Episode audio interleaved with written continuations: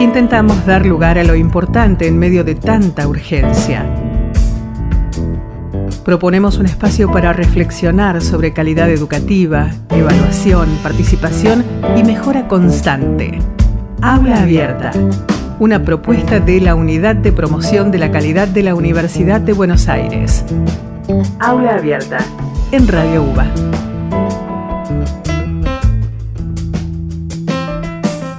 Muy bienvenida, bienvenido a este espacio de encuentro propuesto por la Unidad de Promoción de la Calidad de la UBA, unidad que coordina Marcelo Míguez. Mi nombre es Alejandro Simonazzi, anfitrión de esta aula abierta que abre sus puertas a la diversidad de miradas sobre educación, calidad de vida y mejora continua. Consideramos a la educación superior como derecho humano y estamos convencidos de que su calidad contribuye al desarrollo de los países y de los pueblos, como bien se expone en los Objetivos de Desarrollo Sostenible de la Agenda 2030 que propone la UNESCO. Hay sin dudas en la universidad un enorme potencial para contribuir con la mejora de la calidad de vida de los ciudadanos. Te recuerdo que somos Aula Abierta, que podés encontrarnos en las redes, tanto en Instagram como en Facebook. Estamos allí como Promoción Calidad UVA. También podés visitar nuestra página web promocioncalidad.uva.ar. Hoy abrimos el aula para recibir a Oscar García, ex secretario de Extensión Universitaria y Bienestar Estudiantil y actual secretario de Educación Media de la Universidad de Buenos Aires Oscar es autor, junto a Ana Inés González, del libro Prácticas Sociales Educativas, Aprender e Investigar en Contextos de Extensión, libro editado por Eudeva. Justamente con Oscar García hablaremos sobre el trabajo de extensión y su aporte a la calidad. Pero antes te propongo ir al encuentro de Marcelo Míguez, coordinador de la Unidad de Promoción de la Calidad, para que nos cuente su participación en el primer Congreso Nacional Territorios Creativos y Desarrollo Sostenible que organizó la UTN, Facultad Regional del Neuquén, en San Martín de los Andes. ¿Qué te parece entonces si damos comienzo a Aula Abierta, que como parte de la Unidad de Promoción de la Calidad es un espacio de la UBA? Universidad pública, no arancelada, masiva y de calidad. Aula Abierta, el programa de la Unidad de Promoción de la Calidad de la Universidad de Buenos Aires. El momento ahora en aula abierta de, recibir y poder charlar con Marcelo Míguez, el coordinador ejecutivo de la unidad de promoción de la calidad, justamente unidad a la que pertenece este espacio de difusión. Marcelo, ¿cómo estás? Bien, muy bien, Ale. ¿Cómo andas vos? ¿Todo bien? Bien, todo bien. Y, me parecía importante que, puedas acercar el testimonio de, lo vivido en estos días, donde la unidad de promoción de la calidad en tu persona, en la persona del coordinador, participó del primer Congreso Nacional Territorios Creativos y Desarrollo Sostenible, que fue organizado por la UTN, la Facultad Regional de Neuquén, eh, bueno, por supuesto en, en la provincia de Neuquén, ¿no? Sí, efectivamente. Bueno, la verdad que fue una, oportunidad muy, muy interesante de poder ver qué se está haciendo en otras provincias, qué se está haciendo en el territorio, en un tema que está teniendo un fuerte impacto en casi todo el mundo, en Latinoamérica y en la universidad estamos trabajando fuertemente en eso, que son los objetivos de desarrollo sostenible o sustentable. Estos objetivos, con estos objetivos se generó una agenda 2030 en el año 2015 que fue firmada por cerca de 190 y pico de, países, comprometiéndose a cumplir con estos, o por lo menos acercarse al cumplimiento de estos 17 eh, objetivos, tales como luchar contra la pobreza, contra el hambre, el cuidado del medio ambiente, el agua, eh, el ODS número 4, que es específicamente el de, la, el de la educación y esta educación relacionada con los demás, y el número 17 que tiene que ver con la integración y eh, los convenios y el trabajar en forma consensuada entre los distintos países, las distintas universidades, las distintas ONG, bueno, toda, toda asociación que quiera comprometerse en este trabajo. que por otra parte eh, es interesante, es voluntario, porque es un trabajo que tiene que servir para colaborar con los gobiernos de cada país y poder empezar a mejorar algo que lo estamos destruyendo, como es el, el medio ambiente. Bueno, eh, es tan difícil a veces el acuerdo entre, entre pocas personas que cuando hablamos de, de ciento de noventa y pico de países y con todas las instituciones que, compromete cada, cada país, entendemos también cuando hablamos de la Agenda 2030, que fue eh, firmado todos estos objetivos hace ya algunos años, que tarde en ponerse en, marcha todo y que empiece ahora por ahí un, poco más a escucharse lo de ODS, eh, Objetivo de Desarrollo Sostenible, algunos, a, qué se refiere, Agenda 2030, palabras que hace no mucho tiempo no se sabía bien a, qué se refería, ¿no? Sí, exacto, es una, creo que estamos en un periodo de transición entre lo que es la concientización de lo que es esta agenda, la concientización de los objetivos y no digo la puesta en marcha de los medios, pero sí por lo menos la eh, inclusión en, en el caso nuestro en las universidades. Y ahí dije una palabra que para mí es muy importante, que es inclusión y equidad. Y tenemos que trabajar para, para eso, ¿eh? respondiendo al derecho de, de todos de tener educación superior. Sin duda, eso cada vez que comenzamos este programa hablamos del, derecho humano a la educación eh, superior. Y el, ya desde el título de este Congreso Nacional, ¿no? Territorios creativos, la creatividad necesaria para poder afrontar eh, los, distintos objetivos de desarrollo sostenible, eh, habla no solo de trabajo, ¿no? sino de, creación, de imaginación, de, de buscar caminos también otra propuesta que hacemos habitualmente, ¿no? La diversidad de miradas para poder ver por dónde ir. Exacto. Y ahí se habló mucho de la creatividad, efectivamente, pero la, la, creatividad en el sentido de ver cómo se llega a una sociedad, cómo se llega en algunos aspectos a los chicos, a las escuelas primarias, a las escuelas secundarias, para que ya desde esa edad empiecen a tomar conciencia de lo que es la separación de los residuos, de lo que es el cuidado del medio ambiente, en un lugar hermoso, como San Martín de los Andes, eh, tener el cuidado del agua, preocuparse en un turismo eh, sostenible. La verdad que fue eh, muy, muy interesante y siempre primó esa palabra, tener creatividad para, para lograr esos objetivos anfitriona la UTN en la Facultad Regional de Neuquén, pero participaron de, distintos, de distintos lugares, no solo como, como público asistente y, aportando ideas, sino también desde quienes eh, expusieron, ¿no? Sí, por supuesto. los disertantes, algunos eran específicamente de la UTN, pero hubo disertantes que correspondían a distintos ministerios, a distintas secretarías.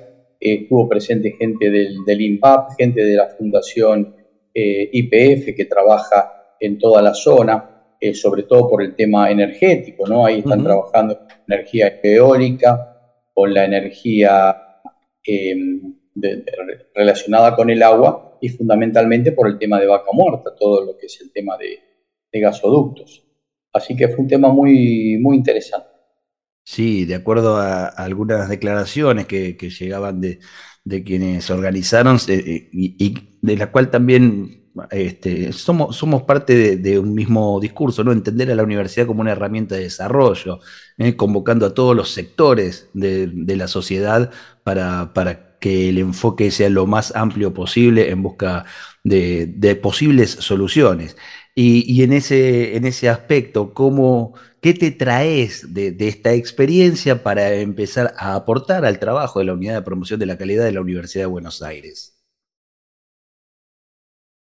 ¿Qué traigo?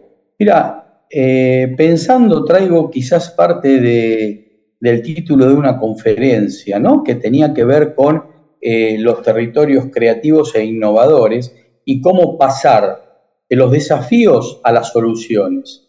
Digo, estamos frente a desafíos. Bueno, muy bien. Eh, el disertante varias veces dijo haría, habría. Bueno, pasemos a hacer. A ver, empecemos, empecemos con algo. Y esa es una, es algo que me quedó muy, muy grabado, buscar el mecanismo para empezar a hacer, aunque sea en pequeña, en pequeña escala. pero sentir que uno está eh, generando una, una, actividad que en última instancia nos va a generar eh, una mejora, mejor calidad de vida a todos, pero fundamentalmente a nuestros hijos, a nuestros nietos, dejar un mundo eh, vivible, Claro, eh, somos parte, me incluyo también como, como, parte de las generaciones que eh, eh, hemos hecho mucho por maltratar este, este mundo. Entonces, bueno, en algún momento hay que calzarse el sallo de qué empezar a hacer para, para, dejar la posta mejor, ¿no? Sí, vos sabés que lo que estás diciendo es muy importante porque tiene que ver con la responsabilidad individual. A veces nosotros hablamos la responsabilidad de la universidad, del gobierno, eh, de una ONG. Sin embargo, todo eso está íntimamente relacionado con eh, la responsabilidad individual. Empecemos por nosotros, por nuestros hijos, por nuestra familia, nuestros amigos, y lentamente vamos a ir generando una red eh, todos hacia un mismo sentido. No hay dudas, ¿eh? no hay dudas. Bueno, hay, hay un trabajo que para mí es, es, importante, que me llena de orgullo formar parte del equipo que propone, eh, en, realidad, y que coordinás vos, que es ese espacio que no hace mucho está vigente en la Universidad de Buenos Aires y que convoca, casi diría por, por primera vez de una manera consecuente a, toda la familia de, la universidad a, charlar estas cosas, ¿no? a las distintas facultades, a las escuelas preuniversitarias. Eh, la unidad de promoción de la calidad habla de eso, de juntarnos a intercambiar miradas y a ver eh, qué responsabilidad eh, toma cada uno y puede intercambiar con otro para empezar a trabajar sobre eso. Exacto, exacto. Entender qué responsabilidad tenemos, cómo nos integramos entre nosotros para responderle a, nuestros alumnos, a nuestros docentes, a nuestros no docentes y en última instancia a toda la, a toda la comunidad, pensando siempre en la calidad como una mejora continua, no es algo estándar, es algo que permanentemente tiene que ir eh, modificándose porque eh, las reglas del juego son esas. El mundo va cambiando permanentemente, las necesidades cambian permanentemente, por lo tanto, la reacción de estas instituciones también tiene que cambiar permanentemente vaya si, cambia y, por eso esto de, los objetivos de desarrollo eh, sostenible con una agenda al 2030 hay que ir repensándolos constantemente porque son grandes compartimentos, la educación, la salud, el cuidado del medio ambiente, pero todo eso desde que se firmó al 2030, vaya si, si, va, si va cambiando, ¿no? Sí, sí, va cambiando y se está pensando en determinados cambios en algunos objetivos en que se sabe que son muy lindos desde lo teórico, pero que son muy difíciles de implementar, ver cómo se está logrando un equilibrio en todo eso. Mira, nosotros estamos firmando un convenio con la Universidad del País Vasco que trabaja específicamente con los objetivos de desarrollo sustentable y, están en un permanente cambio, en una permanente eh, evolución dentro de los mismos objetivos porque los objetivos además tienen metas, tienen como 180 y pico de metas que cumplir. Es un tema apasionante realmente. Un tema en el que iremos desandando desde, desde aquí, desde Aula Abierta, porque si bien eh, el, el, trabajo histórico uno puede eh, no saber que estaba encuadrando en la Agenda 2030 en los objetivos, pero uno puede revisar el trabajo que se ha hecho en, la UBA o en distintas instituciones y dirá, ah, bueno, pero por ahí estuvimos, estas cosas las estamos pensando. Bueno, ahora va a tener por ahí un marco referente, va a empezar a hablarse un poco más y, y hacer referencia a lo que son los objetivos de desarrollo sostenible, la Agenda 2030, palabras que van a ser de uso más común dentro de la familia de la UBA, ¿no? Sí, seguro, es así, como, como vos lo decís. La UBA trabaja muchísimo en cada tema, solamente hay que empezar a, ordenarlo tras algún objetivo. Y ese es un trabajo eh, difícil, pero que se va a lograr. Ya estamos trabajando con, con, una secretaría, específicamente con la de Ciencia y Técnica en, todo ese, en esa temática y vamos a ir avanzando. Bien, conozco eh, un poco algunas características de quien coordina eh, este espacio y, que eh, justamente los potenciales de, habría, tendríamos que, los, los trastoca enseguida, en, busquemos el cómo rápidamente y logremos eh, esos, esos objetivos o por lo menos este, eh, caminemos rumbo a ellos, sepamos por, por qué camino. Marcelo Míguez es, uno de los que encarna esa mirada de, la vida y, bueno, y, y, qué bien le hace que, que sea el que coordine estos aspectos dentro de la UBA. ¿eh? Marcelo, muchísimas gracias. Queríamos saber qué había sido de este, de este viaje, de esta participación en, en, la UTN, en el Congreso, en el primer Congreso Nacional Territorios Creativos y Desarrollo Sostenible, y que sea el primer Congreso también habla de esto que estábamos diciendo. Objetivos de Desarrollo Sostenible llevan tiempo, eh, tiene una Agenda 2030, ahora está empezando como a hacer pie en nuestro, en nuestro país, y por eso estamos hablando del primer Congreso, no será el único seguramente. Bárbaro, vale, sí. Esperemos que sí y seguir trabajando como lo venimos haciendo, profundamente, en toda esta temática y en otras más, decido. Un abrazo y hasta cada momento. Muchas gracias, un abrazo a vos. Marcelo Míguez en Aula Abierta. Aula Abierta, en Radio UBA.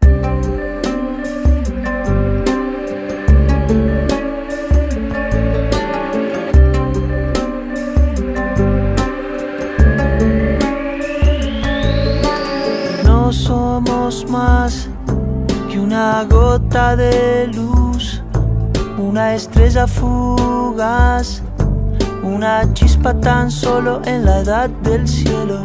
No somos lo que quisiéramos ser, solo un breve latir en un silencio antiguo con la edad del cielo. Calma, todo está en calma Deja que el beso dure, deja que el tiempo cure, deja que el alma tenga la misma edad que la edad del cielo.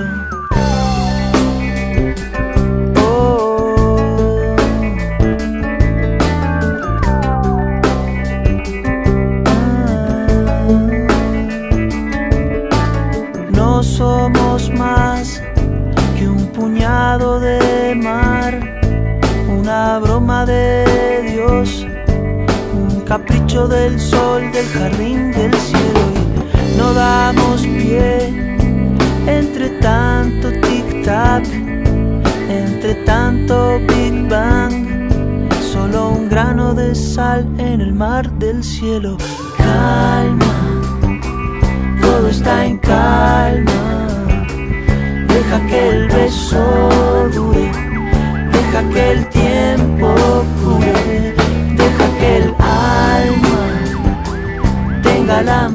misma edad que la edad del cielo, la misma edad que la edad del cielo.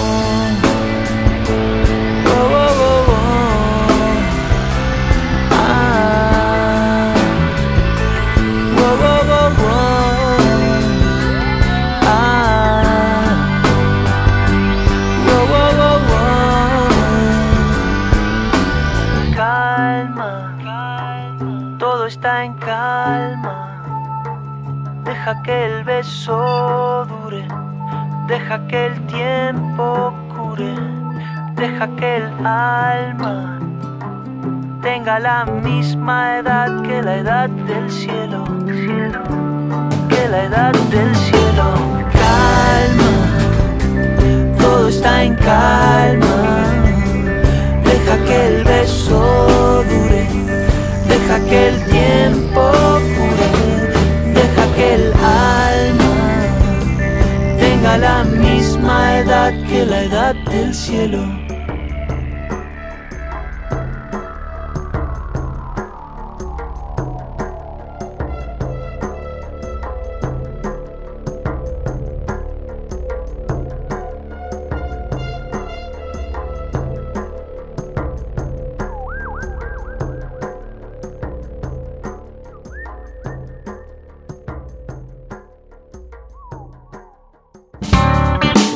El universo UBA tiene un lugar de encuentro. Aula Abierta, el espacio de la Unidad de Promoción de la Calidad. Aula Abierta, Un mundo donde quepan muchos mundos.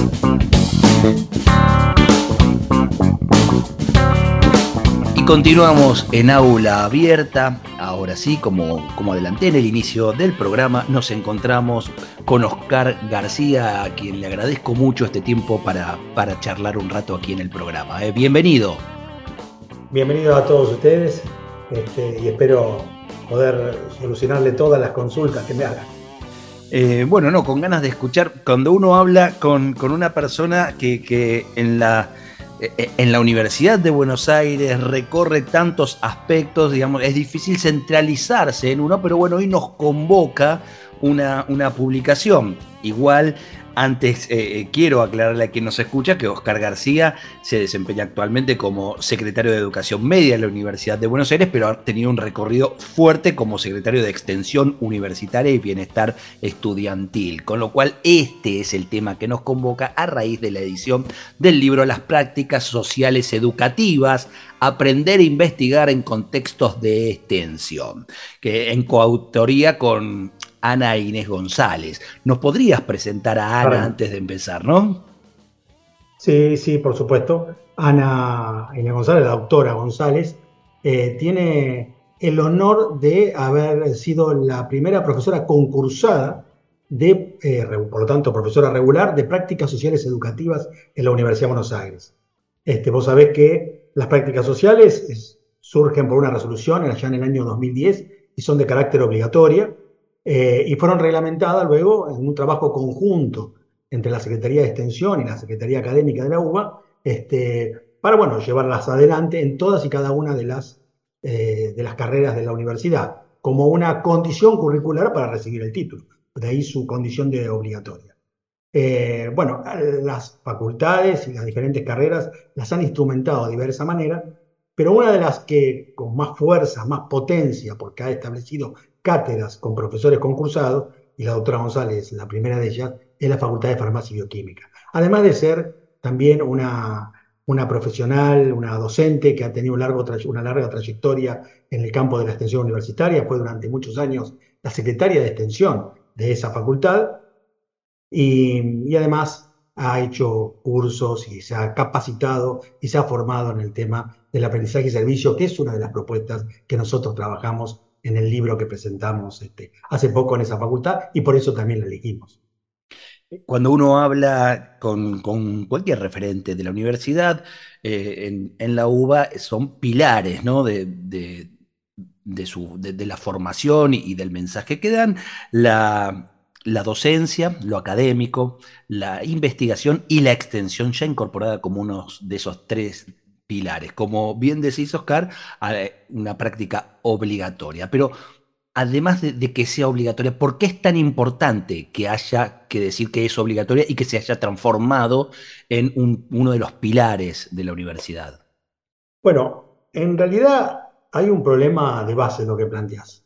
Porque si bien tenés toda la razón del mundo en, decir, eh, como se suele decir, y sobre todo los discursos de los funcionarios universitarios, los funcionarios educativos, que nuestro sistema de educación superior se asienta sobre tres pilares, la docencia, la investigación y la extensión universitaria, en los hechos, en la realidad concreta, en la realidad cotidiana, eso no ha sido así. Es decir, más, más, de 100 años de, historia moderna en la Universidad Argentina lo demuestra, la extensión incluso surge antes que la reforma universitaria, la reforma la, la consolida, pero ya había experimentos y prácticas extensionistas en la Universidad de La Plata, 10, 15 años antes, ha tenido un desarrollo controvertido, eh, eh, problemático, a diferencia de la investigación científica y de la, de la docencia, que no, no, le han permitido acumular eh, un, un bagaje cultural, curricular, sostenido en el tiempo, y esto le ha traído muchos problemas que como consecuencia final tiene que llegar a fin del siglo XX, principio del siglo XXI, como una actividad desjerarquizada de la, universidad, en, términos generales, de la educación superior. Existe, cuando uno habla de, las universidades argentinas, una misión que es claramente la docencia universitaria, que es la forma de transmitir conocimientos eh,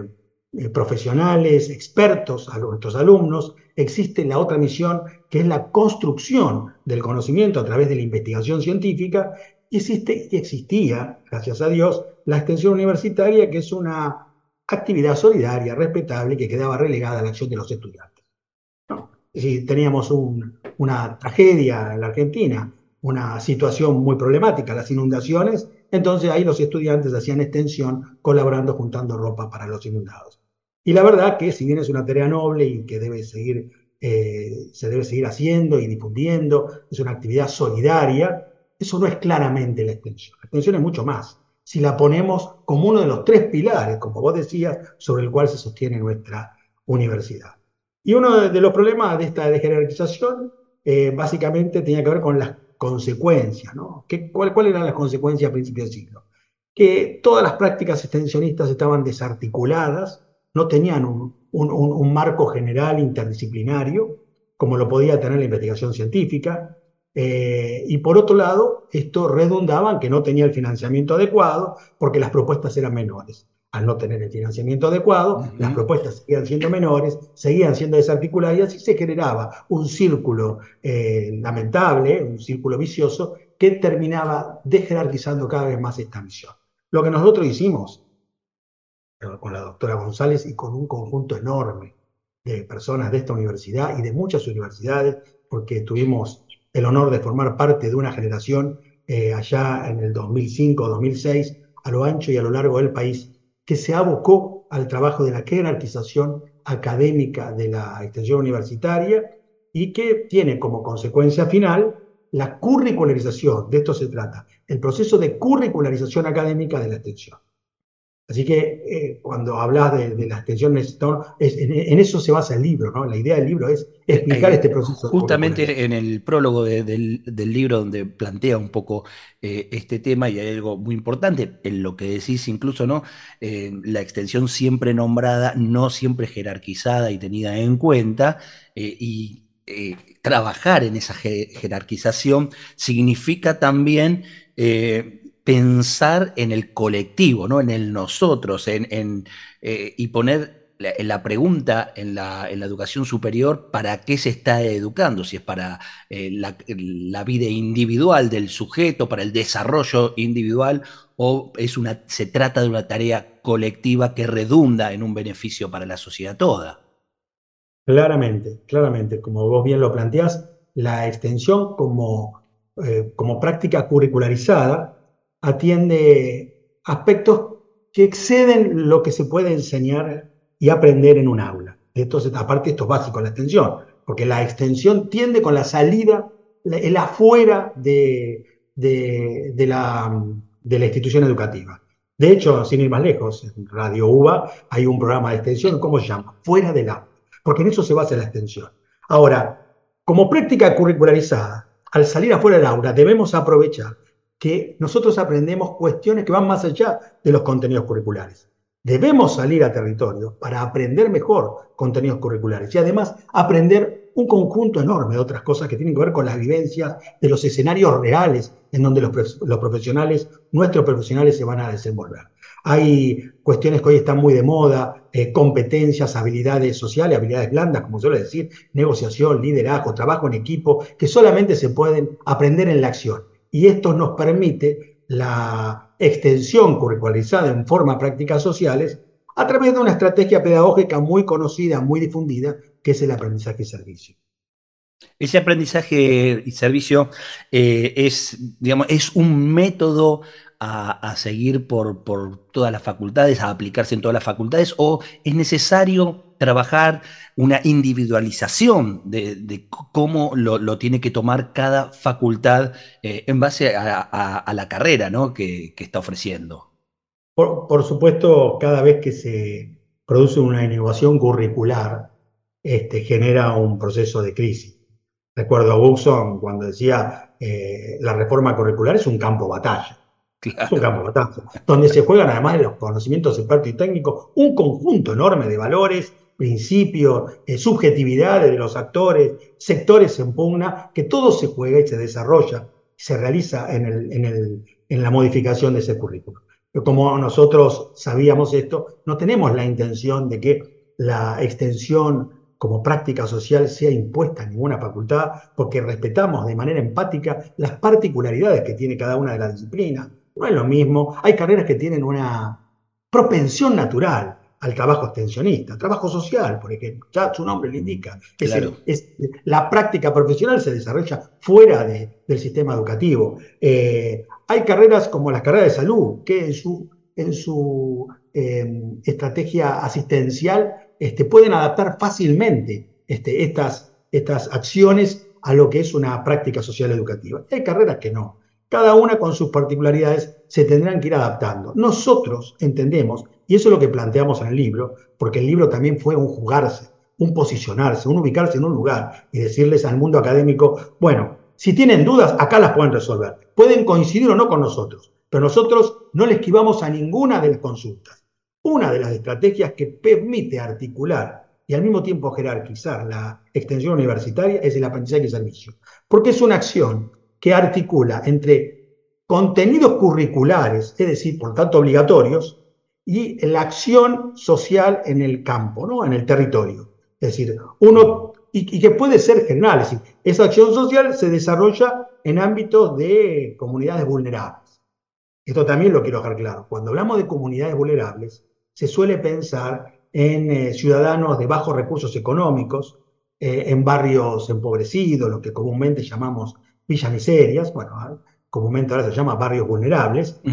Por supuesto que esos son situaciones y sectores vulnerables. Pero hay otros sectores vulnerables que a veces, estigmatizándolo de esa manera, se dejan de lado. Por ejemplo, si yo trabajo en un colegio privado, el tema de la violencia escolar, de la adolescencia, que es claramente un sector de alto grado de vulnerabilidad, estoy trabajando con sectores vulnerables. Claro, de acuerdo. Eh, lo podría hacer a través de talleres de tolerancia, pluralismo de derecho. Es decir, si quiero hacer práctica social educativa, la puedo hacer de cada una de las facultades respetando sus particularidades académicas y el aprendizaje de servicios una estrategia pedagógica que me permite eso. Cuando decís que interpela eh, este libro a, toda la tarea de, extensión, ¿cuáles son, eh, eh, en qué puntos puntualmente, justamente, es la interpelación hacia el trabajo que se venía haciendo. ¿Qué nuevos aportes eh, da el libro, no como respuesta, sino, eh, insisto, ¿no? como, como una interpelación a, la idea que se venía sosteniendo? Mira, lo que lo hemos discutido mucho con la doctora González.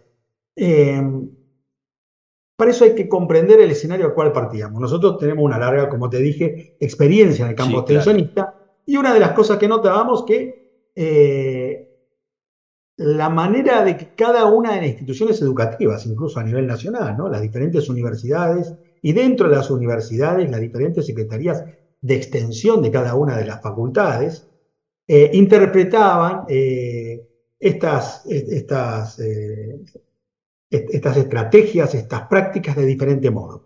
Las instrumentaba, por lo tanto, de diferente modo.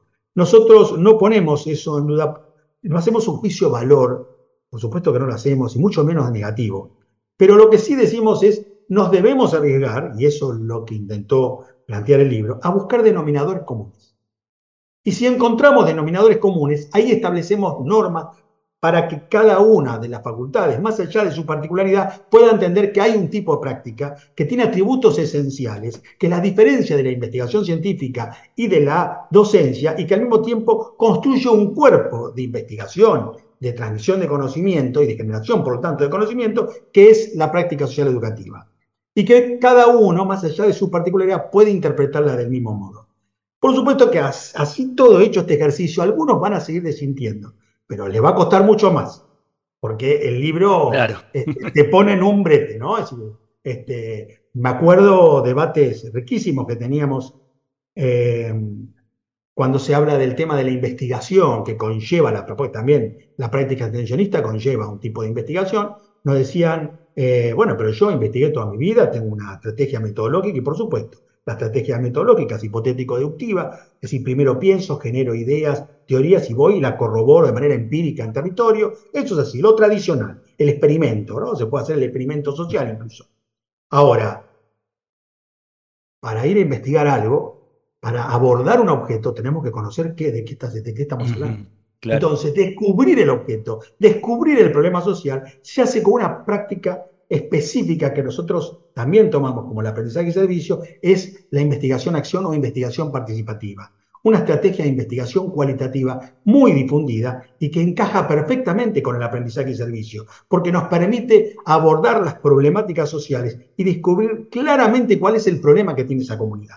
Una vez obtenido eso, lo abordamos de diferentes disciplinas con la investigación tradicional.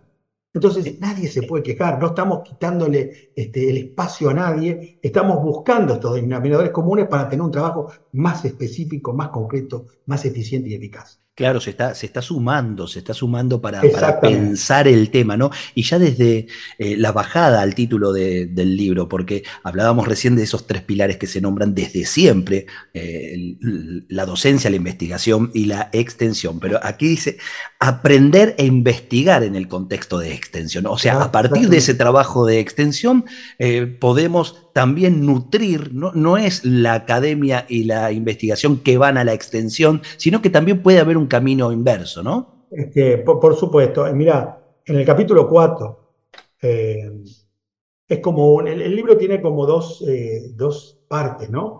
Una primera parte que es claramente histórica, donde nosotros hay una, hay una compilación, una narración de la historia de, la extensión que, que, recomiendo se, conozca y, se sepa. Este, hemos investigado muchísimo, hemos partido incluso de la extensión es hija de la Universidad Moderna, bueno, de dónde surge la Universidad Moderna, es decir, cómo se construyó la educación superior moderna en Argentina y cómo surge la extensión, y por supuesto, como bien decís, está la historia de la extensión. Luego, la segunda parte es mucho más metodológica y mucho más técnica de cómo se generan y se desarrollan e implementan proyectos de aprendizaje y servicio y, por lo tanto, de práctica educativa. Y en el medio, como te decía, hay un capítulo, que es el capítulo cuarto, que lo que nos plantea es por qué. ¿Por qué tanto revuelo? ¿Por qué queremos esto? Porque nosotros entendemos que la práctica educativa sostenida con estas novedosas estrategias pedagógicas constituyen una verdadera innovación en términos de aprendizaje. Innovación en qué sentido? No porque no lo hayan pensado antes y no se les haya ocurrido, sino porque, como dice la frase de Gilles Lipovetsky al principio, eh, basta, hay que innovar a cualquier precio. ¿Por qué? Porque el mundo está cambiando a pasos acelerados. Ahí está. Porque los, chicos, los, chicos cambian y nosotros seguimos con las instituciones este, muy respetables, muy prestigiosas, pero enseñando de la misma manera que hace 150 años atrás.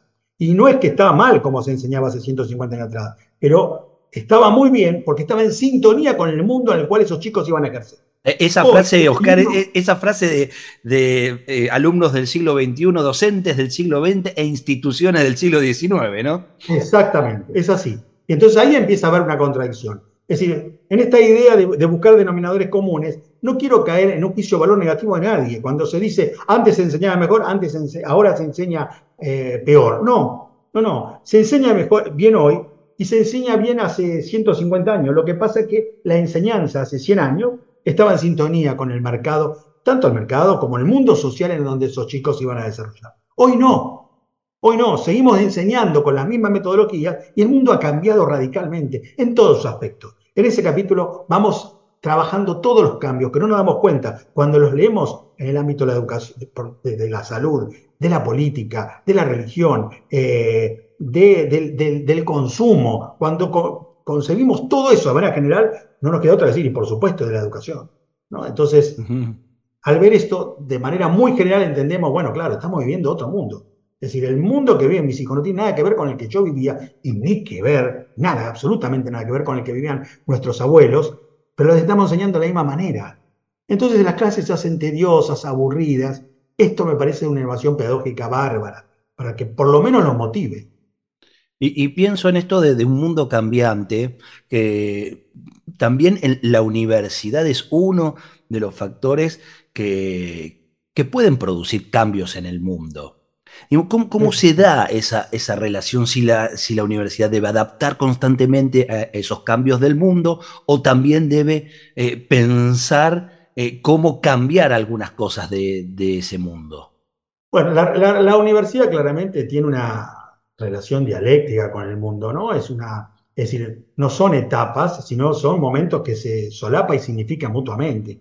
Siempre se dijo, eh, la universidad es una caja de resonancia de las problemáticas sociales, es atravesada por todas esas problemáticas, no porque le dé permiso, porque así es, es una universidad abierta, en el caso de la Argentina, además, una universidad pública, gratuita, eh, democrática, todos esos problemas sociales ingresan sin pedir permiso al ámbito de, la educación superior.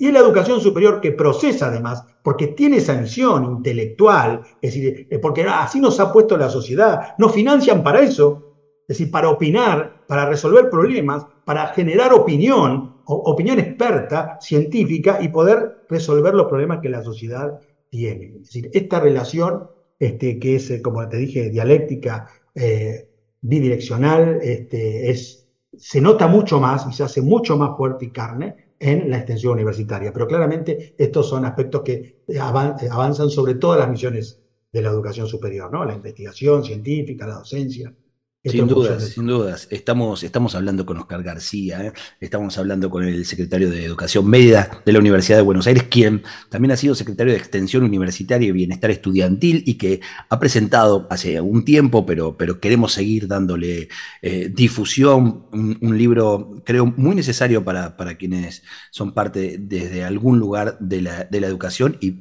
fundamental para quienes son partes de la familia de la Universidad de Buenos Aires, las prácticas sociales educativas, aprender a investigar en contextos de extensión. Y decías recién unos conceptos, y hablando de, los conceptos que, a los que siempre se aluden cuando se habla de la UBA, eh, una, una, universidad masiva, una, universidad gratuita, y dijiste, nos financian para eso. Bueno, eh, el financiamiento viene justamente de, de todo el pueblo, de toda la gente, con lo cual ahí ya empieza a ser casi eh, explicarse desde ahí la obligación de conocer la realidad social, ¿no? Que es quien está financiando la educación superior. No, no, por supuesto. En nuestro caso, yo creo que todo sistema de educación superior en el mundo eh, tiene una responsabilidad frente a la sociedad, más allá de que sean universidades privadas, eh, públicas privadas o públicas estatales. En nuestro caso particular, eh, y no digo Latinoamérica, digo la Argentina, porque en Latinoamérica hay muchos sistemas de educación superior exitosos, claramente privados, eh, pero en nuestro caso particular es un sistema de educación muy exitoso, que ranquea en los primeros lugares de los mejores índices de calidad educativa, en el caso de la Universidad de Buenos Aires, pero sin eh, desmerecer los niveles de calidad educativa, la Universidad de Córdoba, la Universidad de Tucumán, todas las universidades tradicionales, no tanto las nuevas, que han sido creadas con un grado de calidad muy elevado. En nuestro caso, además, son públicas, estatales y gratuitas. Eh, porque está el, estigma de que, bueno, si son públicas eh, y, gratuitas sobre todo, no deben ser de gran calidad y sin embargo nosotros es decir, competimos con quien sea, ¿no? es decir, universidad, en nuestro caso particular, de, cinco premios Nobel, seis, porque si se concibe el de matemática hace poco, es el premio Nobel de matemática que se da en la Academia Sueca bajo otra denominación, así que tenemos seis premios Nobel, pero infinidad de nuestros investigadores eh, están eh, desarrollando sus tareas en todo el mundo, eh, los niveles de calidad académica son altísimos y el impacto de la extensión, sobre todo de, aquellos años que hoy se continúa a través de, diferentes programas, también es enorme, ¿no? Se trabajan en prácticamente todos los barrios del cordón sur de la ciudad de Buenos Aires, este, y, lo, y lo entendemos como una obligación, por supuesto, como vos decías, porque, porque como la salud, una vez alguien me dijo, no, gratis no es, gratis no es. Que a vos no te salga no significa que es gratis, es paga y es cara. Simplemente que es una responsabilidad que le otorgamos a toda la sociedad y toda la sociedad nos puso en este lugar, con lo cual es el doble responsabilidad, no solo, no solo porque somos profesores y tenemos que hacer nuestro trabajo lo mejor posible, como cualquier oficio en el mundo, sino además tenemos una obligación para aquellos que nos financian, que es la sociedad, y en este caso particular también, hay que decirlo, una sociedad que ha sido muy golpeada, eh, muy desigual, este, acá hay gente, sectores que están muy relegados y sin embargo no se dan cuenta, pero cuando compran algo con sus impuestos, financian a nuestra querida Universidad de Buenos Aires. Así que. Sí, eh, y, eso que es, que es tan cierto, ¿no? Que se financia a través de los, de los impuestos de la mayoría, eh, gente que no va a acceder a esa educación eh, universitaria, pero sí va a acceder, y ahí cobra aún más importancia, y sigo remarcando la, práctica social educativa, la extensión, sí va a acceder al beneficio de, la práctica, de la investigación, eh, porque eh, que sea de calidad la, educación universitaria garantiza qué médico va a atender en un hospital público, ¿no? no, por supuesto, por supuesto. Pero además, el trabajo de la práctica social, que es. Alguien me dijo, bueno, pero ¿cuál es la diferencia, García? Mire, yo le decía, no es la diferencia la, la, misión social, porque la misión social, toda la universidad en su conjunto cumple una misión social extraordinaria. Es una misión social bárbara el docente que va todos los días a trabajar y a veces con bajo recurso y con sueldos que no son los adecuados, da clases eh, magistrales y que de manera acumulada sacamos profesionales al mundo que son de una calidad extraordinaria y que son requeridos en todas partes del planeta en muchos casos casi sin compensaciones académicas. Directamente vos presentás el título y decís, ah, no, no, usted puede pasar. Eh, y, una, como no vamos a reconocer una función social extraordinaria también, la de nuestros investigadores, cuando a través del conocimiento acumulado en algún punto logra una innovación y eso genera un cambio social bárbaro y un beneficio para toda la sociedad. La diferencia con las prácticas sociales es que la acción y el beneficio es rápido, contundente, concreto no hay que esperar años. Es decir, uno va, interviene en el territorio este, y, la comunidad en la cual uno interviene eh, y, se relaciona, por supuesto, de manera bidireccional, porque nuestros alumnos también aprenden, van a esos territorios a aprender, eh, dejan un beneficio enorme que puede ser medido rápidamente. Por ejemplo, el, proyecto eh, que está a cargo de la práctica social en farmacia, que lidera la doctora González, es de, de riesgo cardiovascular. La doctora es bioquímica, trabaja en el hospital de clínicas, pero en vez de hacer asistencial en el hospital de clínicas, van a los barrios, los diferentes barrios del cordón sur de la ciudad de Buenos Aires. Hacen análisis de sangre, toman las muestras, las, eh, los estudiantes, por supuesto, toman las muestras y luego las resuelven en los laboratorios del hospital de clínica y luego van a entregar los resultados eh, eh, ciudadano por ciudadano. Cuando notan un problema, que los hay, los han encontrado, hay problemas de altísimos grados de colesterol, por ejemplo, entonces uno piensa, eh, acá el problema es nutricional, por la baja nutrición, no. Es decir, uno de los grandes problemas que tiene la ciudad de Buenos Aires es la malnutrición. Es decir, chiquitos eh, de baja estatura, gorditos, porque se alimentan específicamente a frituras, harinas y grasas. Claro. no conocen una carne asada, mucho menos el pescado, por supuesto, y, mucho, y, sería una locura proponérselo porque no pueden ni llegar a la pescadería, sale, sale, no, no, no, no forma parte de su presupuesto. Eh, pero el problema es no que no coman, sino la malnutrición. Esas son investigaciones que ya han sido generalizadas a través del tratamiento estadístico y que son insumos para que nuestros funcionarios puedan llevar adelante planes de alimentación que mejore la calidad de alimentación de este, estos sectores. Por otra parte, uno piensa inmediatamente y entonces se supo a través de la investigación-acción, decir, bueno, eso es porque no, no acceden a los recursos, por supuesto, son sectores vulnerables. Les cuesta mucho más que a vos, gente de clase media, poder acceder a, una mejor alimentación. Pero a veces no.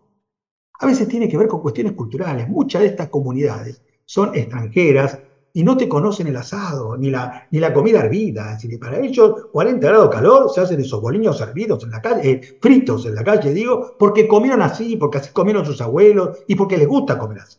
No es una cuestión de necesidad, eso es lo que comieron toda la vida. Bueno, modificar esos hábitos es modificar la cultura que son ancestrales. Pero en eso trabajan a través de talleres con nutricionistas en el programa que lidera la doctora González. Entonces, vos ves estos cambios en el tiempo, porque esto se viene trabajando hace muchos años, y, la verdad, además de ser un orgullo, este, uno puede visualizar, se motiva mucho con el cambio real contundente, como te decía, inmediato que esa comunidad eh, plantea o, expresa. y, que no está en desmérito de, de, la investigación científica tradicional y de la docencia, pero acá tenemos algo, acá tenemos una nueva actividad, una nueva misión que para mí ese es forma parte del proceso de curricularización de la extensión, por eso en el caso de farmacia es obligatoria, como en el caso de muchas carreras, eh, todos los estudiantes deben pasar por esas actividades y me parece que eso hace al mejoramiento del aprendizaje de los conceptos para que sean mejores profesionales en el futuro. Sin duda, eh, quiero invitar al oyente que esté interesado en conocer algo más sobre las prácticas sociales educativas a hacerse de este libro editado por Eudeva, justamente las prácticas sociales educativas, aprender a investigar en contextos de extensión, de Oscar eh, García y Ana Inés González. Más que recomendable. Eh, bueno, Oscar García has sido secretario de Extensión y Bienestar, pero ahora estás como secretario de, Educación Media. Y vale, para, para ir cerrando, que, que, me hables de la extensión también en la educación media, ¿no? Porque es, es muy positivo para mí el aprendizaje desde temprana edad de lo que es el trabajo social. Mira, en los colegios, hace ya años que trabajo con, con las instituciones nuestras, les recuerdo al público que la Universidad de Buenos Aires está a cargo de seis colegios, la, coordinación de seis colegios, cuatro de ellos de dependencia administrativa y gestión directa del rectorado de la Universidad de Buenos Aires, este, y dos este, con asesoramiento y supervisión académica, como son el ILCE y el Colegio Cerey con Escobar. Eh, pero todos tienen una, una gran relación. Nosotros tenemos reuniones periódicas eh, con, con, los rectores y rectoras eh, de nuestros establecimientos secundarios. La historia demuestra que la extensión en los colegios se ha realizado básicamente a partir de proyectos de voluntariado. En algunos colegios más, en otros colegios menos, y el problema de las propuestas de voluntariado que no son sostenidas en el tiempo. Entonces a veces un profesor muy motivado eh, pretende y, lo logra ayornar su cátedra y su, su, enseñanza con algún proyecto de voluntariado. Si vos estás en la la materia de biología, decir, bueno, voy a hacer un proyecto de medio ambiente, y eso funciona muy bien, pero después, ¿qué ocurre? Al año siguiente no está tan motivado o hay otros problemas y ese proyecto se cae. Lo que estamos trabajando y ya con el equipo vemos y justamente con nuestra experiencia en el campo de la extensión, es lograr llevar adelante una, un programa de subsidios, como lo es el programa OneX, para propuestas de aprendizaje y servicio en todos los colegios de la Universidad de Buenos Aires. Estamos trabajando en eso, yo creo que no va a ser muy difícil que para el año que viene tengamos ya de manera institucionalizada que se puedan hacer de manera permanente y periódica cinco o seis proyectos de aprendizaje y servicio por escuela, que por supuesto se presentará mucho más y habrá un comité evaluador que pueda fijarse si se tienen en cuenta cada una de las variables que constituyen un programa de aprendizaje y servicio y eso generaría una masa crítica extraordinaria en el colegio y ahí sí que es mucho más motivante porque el trabajo con los adolescentes es muy fuerte, ¿no? Cuando sale uno. Claro, claro, claro. Nos comprometemos a, una charla puntualmente sobre educación media en otro momento aquí en Aula Abierta. ¿eh?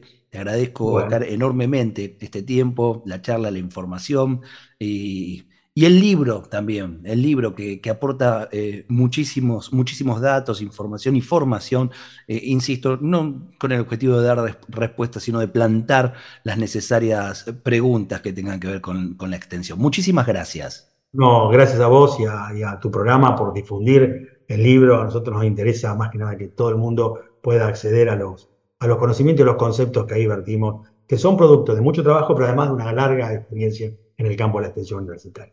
Gracias a todos y todas. Oscar García, secretario de Educación Media de la Universidad de Buenos Aires, pasó por aula abierta.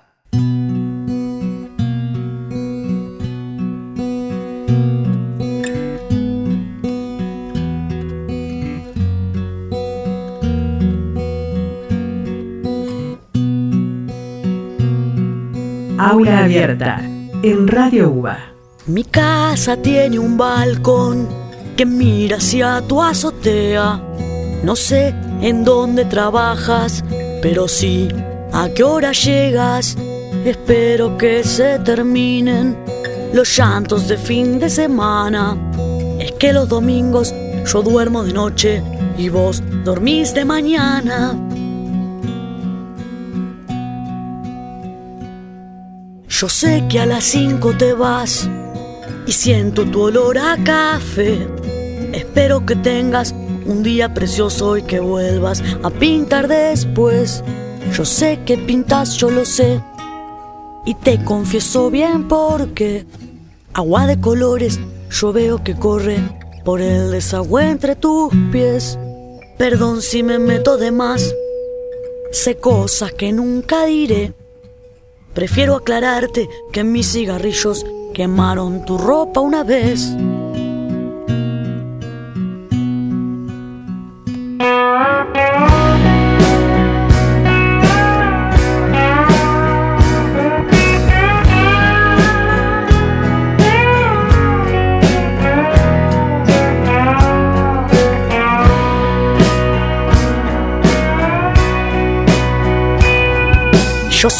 De luces prendidas después de las 23. Trabajo en un diario de Asia y vivo en el 2 de la calle Cañé. Yo sé que no me conoces, no hace mucho vives aquí. Espero te adaptes y apagues tus luces los martes después de las 10. Respiro cuando vos fumas un poco de tu libertad. Yo sé que es jodido vivir escondido y también que vos nunca me ves.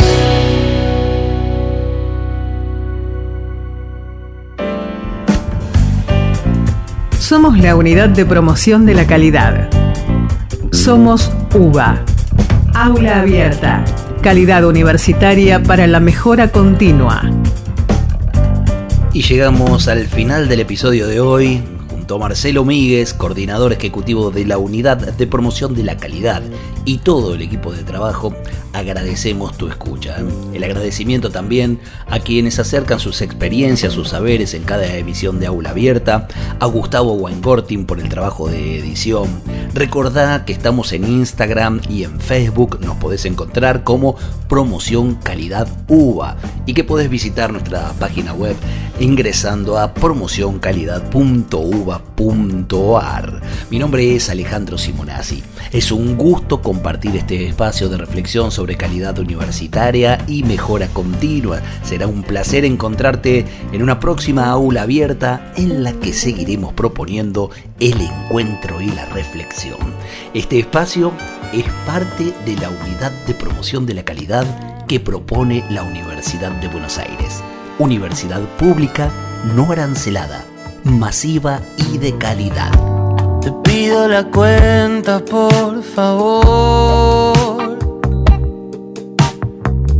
Hay tanto silencio en la calle vacía.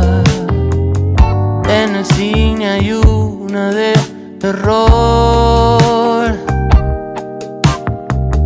Pero a mí me asusta lo que veo en el día. Y me gusta pensar que nos vamos a encontrar en la esquina de la vida y